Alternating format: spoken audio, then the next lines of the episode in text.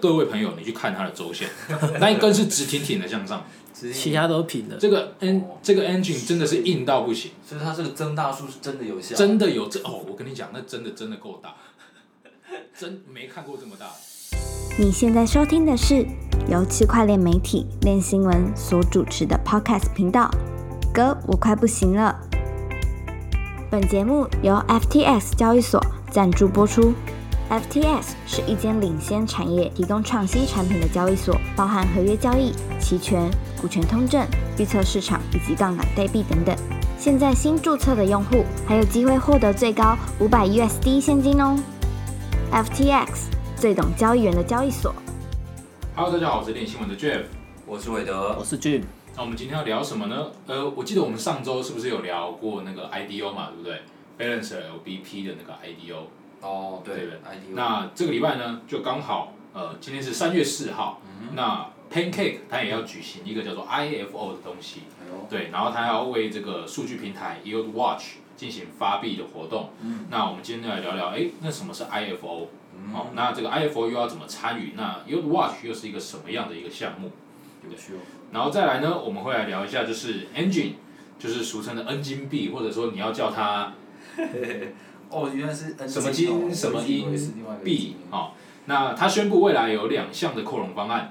那进而呢，他因为释出了这个消息，推动了 ENJ 代币在本周飙涨了超过一百三十趴。所以我喜欢上打个唱，就是 N 金币的扩容方案就是你干嘛我就嗯，你平常不是念 N 金币，你要不要以平常的方式去念？就是它就是一种 N 金增大术，嗯，好，所以，哎，可是还有两项，一项是 N 金增大数，那另外一项是什么？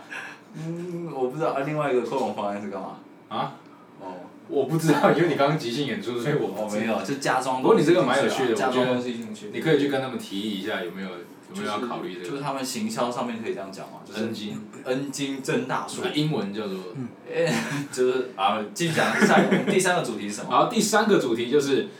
呃，SBF 的概念股又要添加新成员啦，就是啊、呃下个礼拜他们要举办 IEO，、那有一个新的项目叫做 Oxygen，、也要进行这个平台的代币募资嘛。嗯那我们也来讲一下，就是 Oxygen 这个东西，它这个平台这个项目它要做什么？哼，OK，那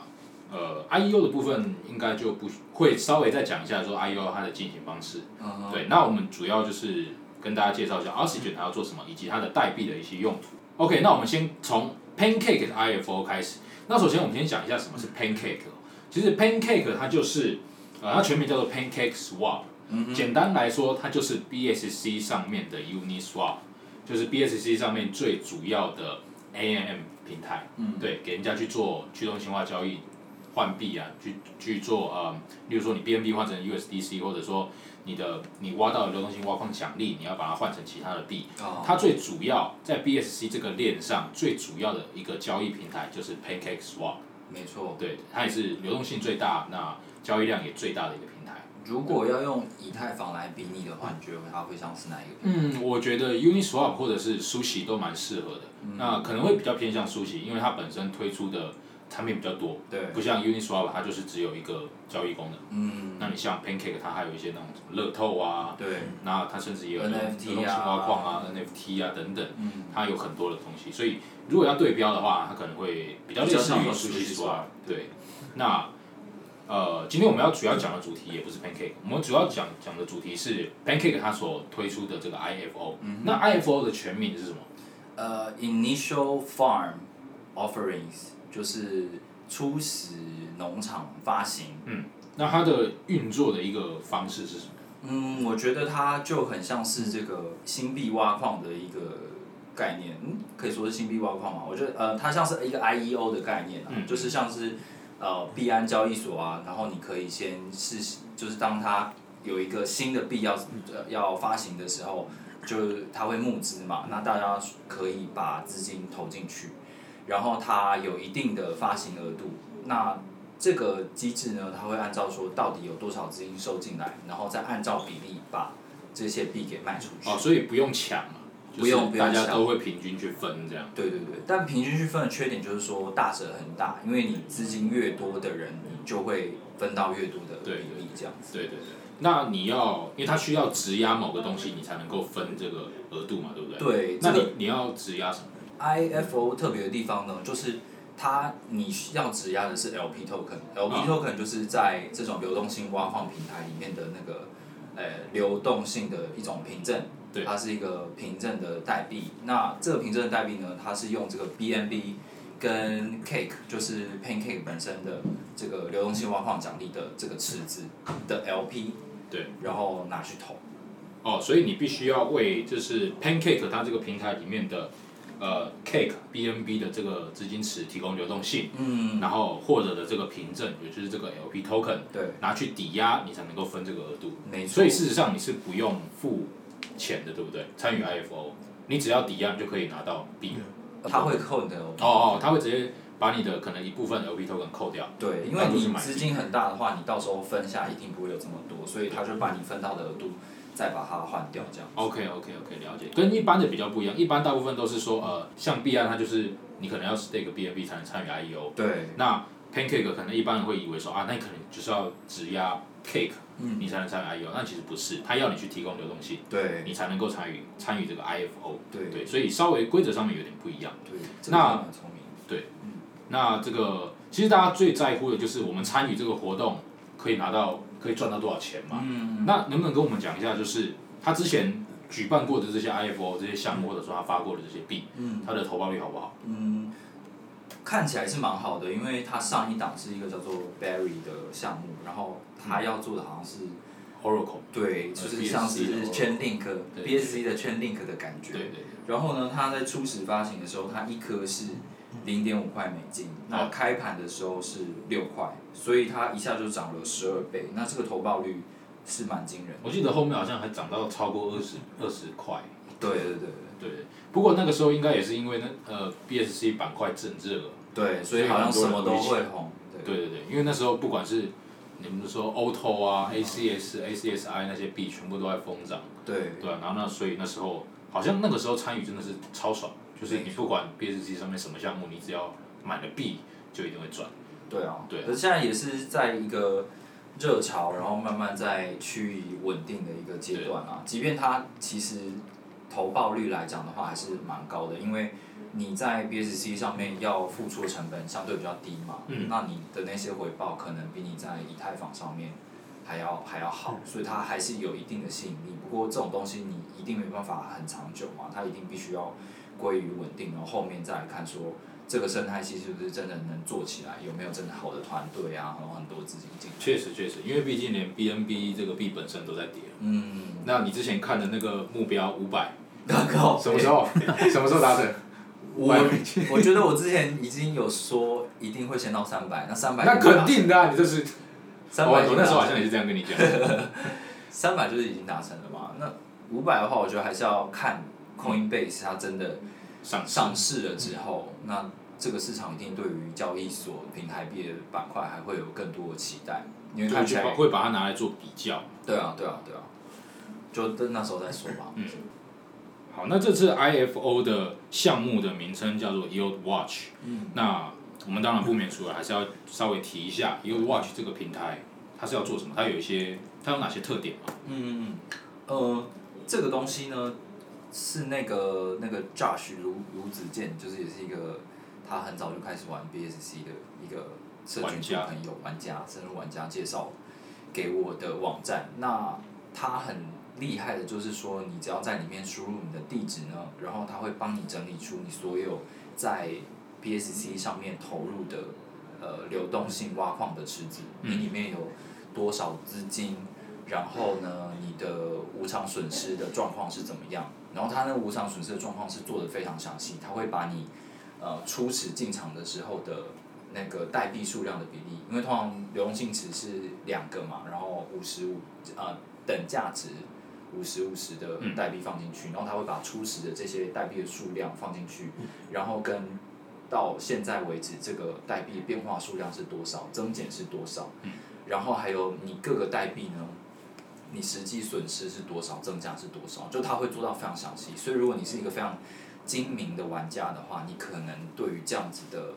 东西的需求量就蛮大的。哦，也就是说，你今天在 BSC 上面不管你是提供流动性挖矿，还是在还是说呃，不管你是在做流动性挖矿，还是说你是在提供流动性，你都可以在 y o u Watch 上面就是看到所有你在链上所做的这些操作的数据。对他，他就会告诉你说，哦，你现在挖到流动性挖矿奖励是多少，你无创损失是多少，所以你可以更视觉化说，哎，我现在在做的这个流动性挖矿，就是一目了然嘛，哦对对对所有所有就所有数据都一目了然。没错那回归正题，就是说 e o Watch 它这个币可以干嘛？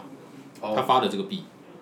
嗯，它这个蛮有趣的啊。我就是说，它是说你如果是价值一块美金的 Yield Yield Watch 的话，你就可以去监测你的投资组合里面价值两百块的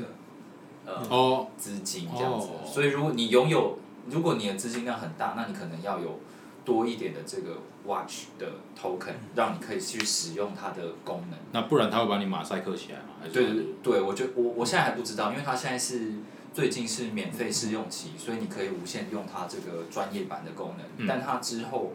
呃，有有需要付费的时候，可能就你又更清楚说它是怎么样去阻挡你的那个进阶版的功能这样。 OK OK，它不用耗费嘛，它就是你只要质押它的代币在那边就好。嗯，看起来是这样子。 OK 看起来就是你持有这样。那我觉得这个是蛮特别的啊，因为它感觉就变你好像是一个订阅制，就是对啊你拥有它它越多的代币的话，然后你就可以使用它越完整的功能这样。只是我会觉得说，嗯，真的在流动性挖矿的人，他会需要看到这么细的数据吗？就是。他本来就预期说好，我会有无偿损失，然后我要赚的是流动性挖矿的收益，但是他他其实也不能做什么，我不知道，我不知道，或许有很专业的人，他可以去精打细算说，哦，我这个这个池子我觉得不划算，我要我要弃掉了这样，嗯所以他需要这样子很细这么细部的功能，嗯嗯，所以我对于这个代币的使用的呃效能到底够不够，就大家使用它的动机到底够不够这件事情，我嗯是蛮质疑的。可是就这个平台提供工具本身，我是觉得很强大，因为在 BSC 有这么多平台，那大家都投来投去的状况下，然后你可以一目了然。然后它现在呃专业版里面又可以去看说你钱包里面到底有多少的币种，它会帮你计算说，呃你的钱包里面的资产跟你的流动性挖矿的资产总共加起来是多少？ OK，那我问一个简单的问题，嗯，你会愿意花钱去买 token 去用 e o Watch 吗？我现在有点在考虑，我觉得如果如果是你，你会愿意吗？如果不贵的话，不贵的话，你会愿意去用看看？对，会觉得蛮有趣的。那应该某种程度上还是会有一些需求在。嗯，也对了，关于那个 Pancake 的 IFO，我还想要补充一个东西，就为什么会觉得 IFO 这个东西很创新、很有趣，就是因为，呃，所有的这种流动性挖矿平台，它的挖矿奖励都会有一个卖压的问题。对。因为大家就是在里面提供流动性，然后得到这个挖矿奖励的话，当然就是想要把它卖掉嘛。嗯对。可如果你你一直狂卖的话，它币价跌下去了，那就是对于这个平台来讲是一个伤害，所以它必须想很多的招式去消耗消耗，让大家去使用这个代币这样。嗯那 IFO 呢？因为你要参加参加的话，你就必须要变成 BNB 跟 Cake 的 LP，就是流动性提供者。是。所以也提供一个动机，说让大家去加入到这个池子里面，然后继续为这个 Cake 提供流动性，嗯或者是持有更多的 Cake，那也可以去平衡它的这个卖压。我觉得这个东西是我在目前在平台其他平台上我没有看过的，蛮确创意实的啊，因为在以前参与 IEO 的时候啊，其实很多呃比较二线的交易所如果推出 IEO，会嗯有一个情况就是说，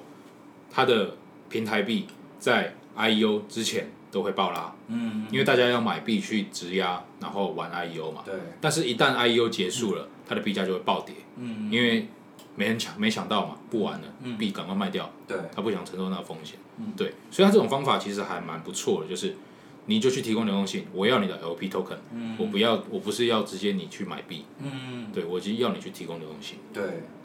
那这样某种程度上，只要它的流动性因为这样子而提嗯升，那即便今天结束之后有人要卖币，嗯那由于它的深度好，所以即即便卖币也对币价的波动不会有那么大的影响。嗯，对，而且其实他也只有买了一半嘛，他也不是全仓去买他的 cake。对，对，所以这种做法确实还不错。对，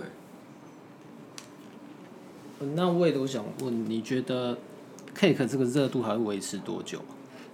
然后它跟 Uniswap 比起来有多大差距？还有 SushiSwap，我觉得这个问题还蛮还蛮困难的，但但我觉得目前看起来 BSC 的热度还是在嘛，因为以太坊上面还是那个手续费还是很高，然后散户的话，我觉得还是会偏向在 BSC 上面玩。那 BSC 上面也有越来越多的项目，它还有太多可以去 copy 以太坊的东西过来，然后继续继续去玩，所以大家还是会有一点期待心理。那 Pancake 它现在的代币呢，也是跟很多的平台去去做合作，就是你可能在别的平台去质押或者提供 Cake 的流动性，然后你又可以得到另外一个平台的挖矿奖励，这样嘛？对，所以我觉得这就是像是那种很大的那种游游戏结构一样啊，就是资金会互相倒来倒去，所以我觉得应该还可以再再延续一段时间。然后至于它跟 Uniswap 跟 SushiSwap 的差距，我觉得。我觉得我自己觉得应该还是会会很远的，因为现在如果是很多的币种在在换换币的时候对币的时候，可能还是不会去选择这个 Pancake，因为它的币种太少了，它都是 BSC 生态上面的东西。嗯。然后也有人在质疑说，Pancake 的交易量其实是很多是，呃，不是 Pan Pancake 是整个 BSC 啦，上面有一些交易量是失败的是洗出来的这样子，对，所以嗯不知道，可是目前看起来还是 Uniswap 跟 SushiSwap 是最大宗的这样，那嗯 Pancake 可能是大家的练习场，让大家可以去撸到更多钱的地方吧。 OK，那 Pancake 聊完了，接下来我们来聊聊这个这个 in n n N in G in n 金币，真大嗯 n n 金币 n engine，好不要讲英文好了，不要 n 金，好怪。 E N J ENJ 它 B 对，那这个 Engine 它其实是以太坊链上的一个老项目了，对它这个平台主要是用来开发就是游戏啊跟 NFT 方面的一些应用，对，嗯对它就是属于一个应用的开发平台。那比较出名的就是 Engine，它的技术长之前有提出一个东西叫做 ERC 一一五五，嗯那 ERC 这个东西就是所谓的代币标准的意思，嗯像我们常听到的 ERC 二十，啊，就是我们现在大部分在用的这些币，它就是属于同质性代币同，质性代币，对，就是像钱你的一样，对，就是你的那一颗代币跟我的这个这一颗代币是一样东西嗯，哦，然后它今天混混在一起，我不管拿哪一个都是一样的意思。对，那 ERC 七二一，它的意思就是说啊，今天可能你你的这个就像邮票一样嘛，嗯，我们在收集邮票，可能每张邮票它它都是一个独特的东西，嗯，对，可能你那张邮票它是五五十年代的，我这张邮票是今年才产的，嗯那我的邮票跟你的邮票就不一样。哦，对，类似这样的一个概念、啊嗯对，所以 ERC 七二一广泛地被用于说就是做所谓的数位收藏品嘛，嗯对啊，像之前比较有名的加密猫，对对不对，每每每一只猫都是独立的个体，嗯，你的猫跟我的猫，即便长得很像，它们还是不一样的东西。哎呦，那 ERC 一一五五哦，这个东西就稍微比较特别一点啦、我们刚刚讲到的这个所谓的 ERC 七二一哦，它其实就是由合约产出的一个，我们都讲，我们在这边我们都是讲币，但其实在链上它就是一个智能合约。嗯。那今天你要产出一个 ERC 七二一，你就必须写一份合约，嗯，写一份智能合约。对，所以你想一下，你今天如果做了一个游戏，你要产出五十个这种这种数位的，比如说数位虚拟虚啊宝，嗯，对不对？好，我们今天做一个游戏，嗯哦，我们有一个虚拟宝物，我们有五十种的虚拟宝物，嗯那你可能就要写五十份智能合约，哦，那那就很麻烦。嗯，对，所以 Engine 它这个技术长它提出了 ERC 一一五五嗯这个东西，就是你不用，你不用，你今天要做五十个虚拟宝物没关系，嗯你就在同一份智能合约就可以把它完成。那它写出来产出的这些虚拟宝物，跟 ERC 七二一一样，它们都是在链上都是独立的个体，哦都是不同的。那同时呢，它也会支援 ERC 二十，所以其实它这个东西是呃可以帮助 NFT 或者说游戏产业提升很高的效率吧，对应该这样讲。对对，对我们使用者来讲，可能使用上会没有感觉，嗯，但对开发者他们来讲，哎、就会有提升了很大的方便性。嗯，哦对，大概就是这样。那我们简单介绍一下 E ERC 一五、对，因为我今天在文章里面有写到这个东西嘛，对，那就怕说有些人不知道这是什么。那我们回归正题，就是说，因为以太坊我们都知道链上就是说非常的拥挤，你今天想要开发，不管你要开发游戏还是说 NFT 交易，基本上都是非常麻烦的一件事情。对，假设你今天一颗一个 NFT，它就是一个很，你例如说今天有一个游戏好了，然后我们交易一个 NFT，它其实就是一个很便宜的一个一个资源，一个游戏里面的资源，它可能很便宜。它这个东西本身它可能只价值十块钱美金，嗯，但是我今天在以太坊链上进行一次这个交易，可能就要花费十几块钱美金了。对，那这很明显是不符合成不本符合成本的嗯，对，所以呃，关于这方面的问题，一直有项目方在提出解决方案。那 Engine 他也提出了他自己的解决方案，嗯，他提出了两种，第一种就是呃基于以太坊 Layer Two 的 JumpNet，嗯这个 JumpNet 的意思就是说，他要开发一套 Layer Two 的解决方案，嗯，然后呃让所有在这上面交易的 E ERC 一一五五跟它的 ENJ 代币，嗯，都可以在零 Gas Fee 好的情况下去进行交易。嗯嗯嗯，然后高效率，很快就可以进行交易的结算。对，对，那它这就是属于它的一个 Layer Two 的解决方案。嗯那另外一个呢，就是它要做一个侧链，嗯，它要实现一个多链互操作性的区块链网络，叫做 Infinity。 Infinity，对，那这其实上某种程度上，它就跟 BSC 很类似啊，对，它就是要再做一条自己的区块链，嗯，好、然后呃去做一个跨链桥，跟以太坊去做做一个桥接，嗯，那它就可以把它的 ENZ 呢就这样跨到它的 Infinity 上，对或者说其他的 NFT 它也可以透过这个跨链桥转移到它的 Infinity 上，哦，对，所以它的想法其实就类似于 BSC 现在在对以太坊做的事情，对，对，就是直接再搭一条区块链。嗯然后去做这些交易的结算嗯跟处理。那他有说在 Infinity 上面做 E ERC 一一五五，或者说啊、呃这个 ENZ 代币嗯的一个交易，或者说你要铸币，这些成本都是非常非常非常低的，哦跟现在以太坊差距会非常大。诶，他有提到说在上面它是零零 gas fee，对对对，所以那 ENJ 在这些比如说 Layer Two 啊或者是侧链，它上面有什么样的功用？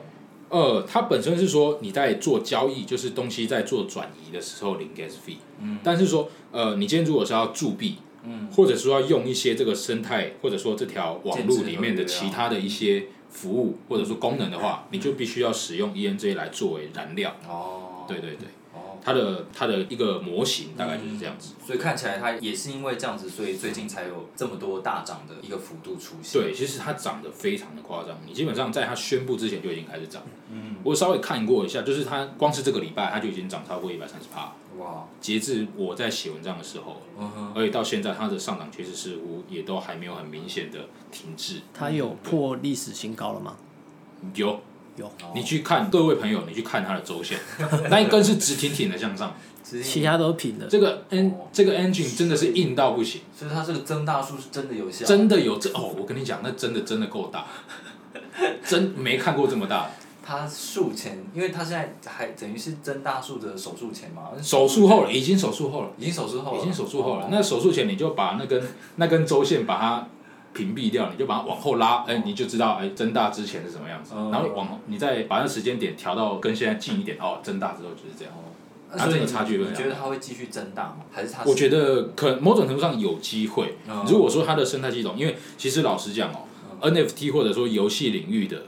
呃，我个人觉得技术不是最大的问题，对对对对，你技术上的突破基本上有限嗯。那最主要就是你的营销，嗯，你的合作方品牌要厉不进来厉啊害？对啊对，你看为什么 Flow 上面的 NBA Top Shot 可以厉害？嗯因为他身边的资源多，没错，再加上 NBA 这个品牌打得起来。真的真的，对不对？因为他跟 NBA 谈了这个版权合作，然后他打得起来，嗯，所以 Flow，要不然你说 Flow 它有很大的技术突破嘛？对我感觉好像也还好。对，对，它主要就是 NFT 这种东西就是要靠营销，嗯，对啊。那很多人都会讲说啊，那为什么没有人去做那种宝可梦的卡牌？哦那种东西一定会红嘛？嗯，你不是一堆人想要在路上抓宝可梦？对这种东西结合 NFT，然后可以去做交易，那肯定会红的。对啊，那问题可能就在于说那个版权不好谈。对，对，如果今天假设啦，因为 Engine 它跟日本的关系很好，嗯，这我们都知道。如果今天 Engine 跟日本那边宝可梦谈好版权合作，嗯那我相信确实会有很大的一个商机。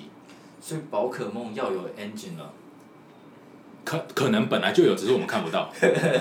哦，对对，可对，能本来就有合作啊，可能本来就有合作，只是我们还不对知道。对对对哦。那我觉得如果有合作的话， 确实会有，不要一直笑，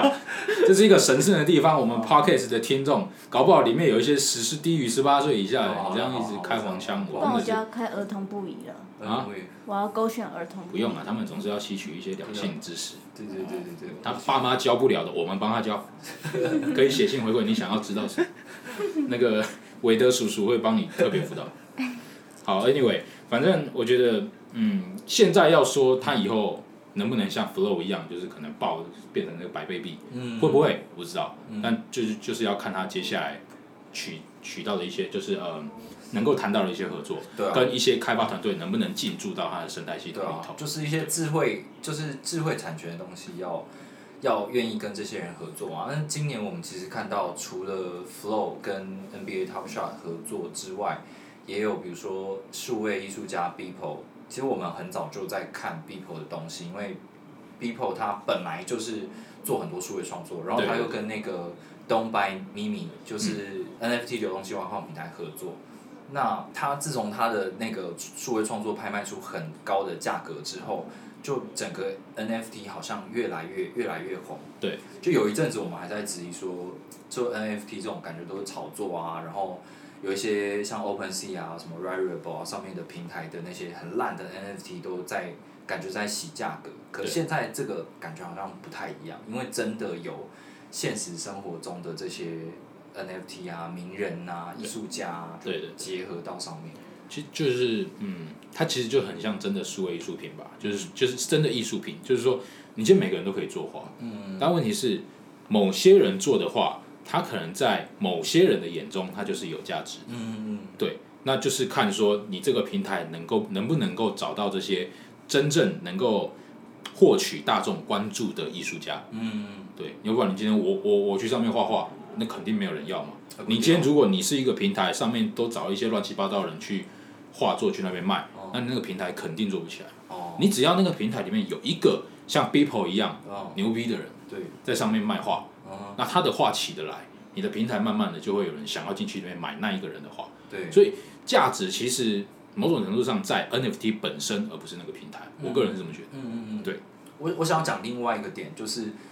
我自己不怎么关注 NBA，就我已经很久没看 NBA 了。但是我最近有尝试了 NBA Top Shot，然后因为它它会卖卡包，然后那个卡包是要要用钱的。所以你为你为了那个卡，然后你去关注一下这 NBA 球员是谁这样。不是不是不是，是我觉得那个开卡的过程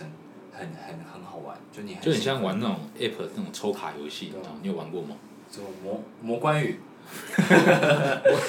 最强的魔关羽那个吗？最强的魔关反羽正就类似那种游戏，就是开卡过程都特别好玩。对啊，像我也会玩，我以前有玩那种什么海贼王啊嗯，跟一个十连抽有没有？哦然后抽下去，哎，红卡，嗯反正抽卡过程其实特别好玩。对游戏过程其实都很无聊，嗯嗯你就是为了享受那种抽卡过程，就哦像原来开卡是这样包子一样。哦对，那其实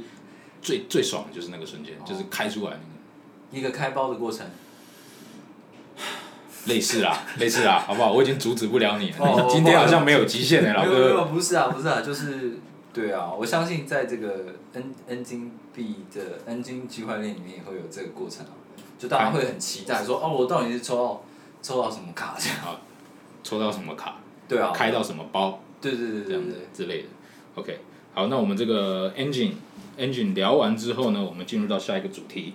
就是 SBF 的新概念股，哎呦这个 oxygen，这个英这个这个中文叫做氧气嘛，氧对气不对？我氧气嘛，没唱一错吧，下唱一下，氧气。哦，不好意思，这这歌太老了，没事没事没事，这个透有点透露你的年龄了。OK，oxygen、这个东西呢，这个项目它要在下个礼拜举办 IEO 了。哦，三月十一号的样子，我觉得好像大部分参与 IEO 的人不太想要知道这个项目在做什么。对，但如果大家既然都听了嘛，那我们就稍微跟大家科普一下。那你你懒得研究没关系，练习我帮你研究，我哇，们就用最简单的方式来跟你讲。要那 oxygen 的东这个东西呢，它就是要在 DeFi 这个领域里面去做一个主要经济商协议。那它本身是一个 Solana 跟 Serum 生态系统中的一个 DeFi 项目。嗯，对。那我们刚刚讲这个主要经济商协议，主要经济商是什么东西呢？其实简单来讲，它就是以传统金融的面向来看，它就是由投资银行、财富管理公司或者是证券交易商为对冲基金提供的一揽子服务，例如说现金管理、或者说证券借贷这些等等。嗯那用最白话的方式来理解，它就是一站式金融服务平台。嗯对，其实最简单来讲，它就是这样，它就是要处理说，呃，例如说我们现在的 DeFi，我们可能零售用户要用是非常困难的，而且现在 DeFi 平台很多，嗯太多了你可能你有些钱你要放在这里，有些钱你要放在那里，对会很麻烦。那再加成上本又高，对，然后再加上外部的零售资金其实很难进驻，其实很多的呃刚接触加密货币的新手，开你要叫他去用 MetaMask，然后再去做那些交易签署的动作，然后把钱打到那边，然后提供流动性，其实对他们来讲非常的困难。嗯对，可能我对我们来讲已经司空见惯，但是对他们来讲那个操作是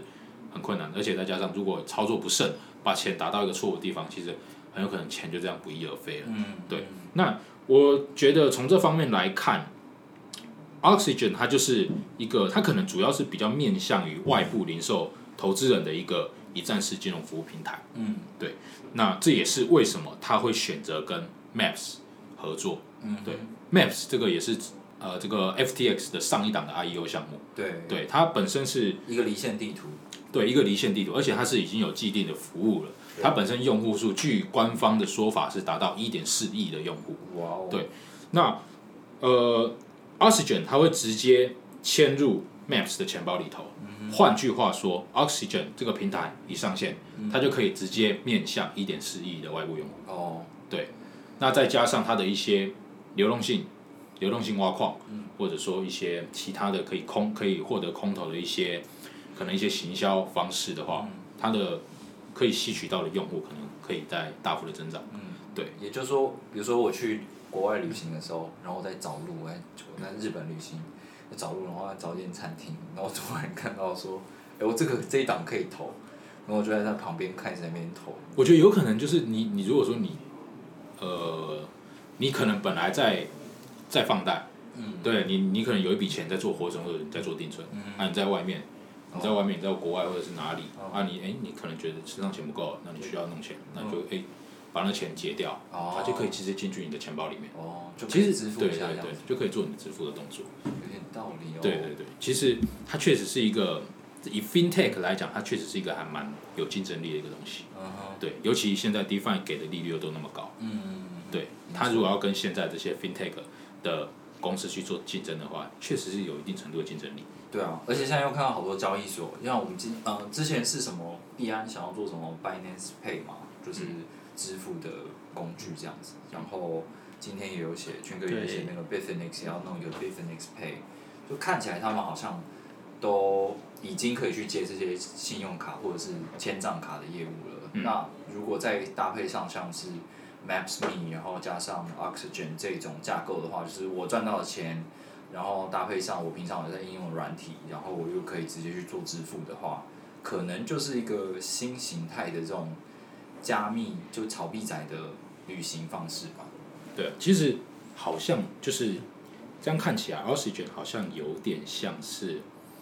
MCO，哦，对对对不对？嗯买那个叫做那个全名我突然忘记叫什么对，MCO 这样哦 Crypto.com 啊，Crypto.com，对嗯对对，好像有点像，只是做的东西又更多。嗯对，那从官方的白皮书，它是这样描述自己的啊、嗯因为它是一个去中心化金融的一个项目嘛，嗯所以它描述自己是 Compound、Synthetics 跟 Uniswap 的结合体。嗯怎么说呢？因为它它其实整个概念很简单，就是说它要组建一个很庞大的资金池，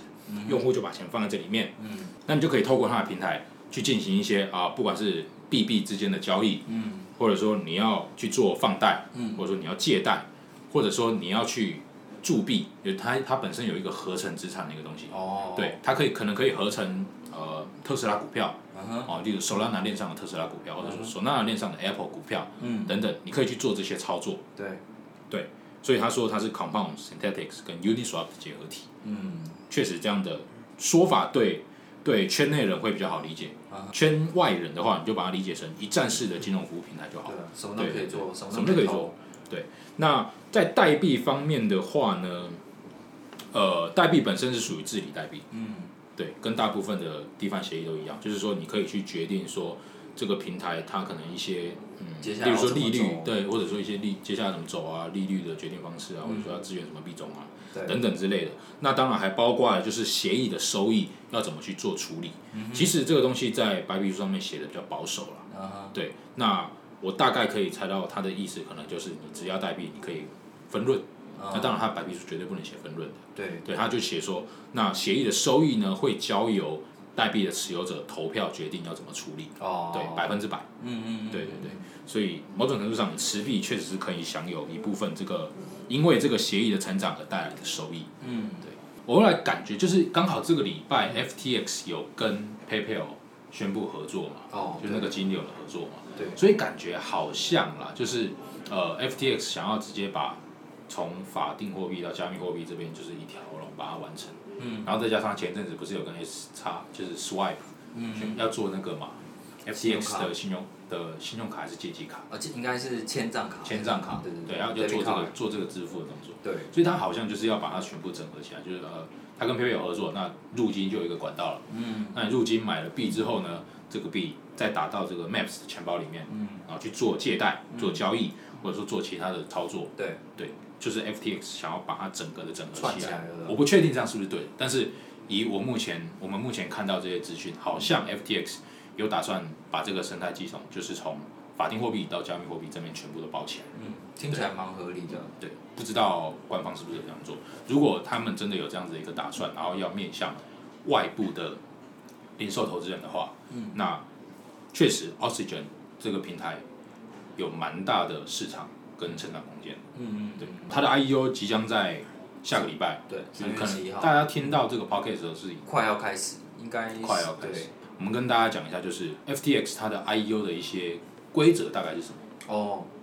艺术规则哦，它嗯，它通常会有两两种要求嘛，就是你要有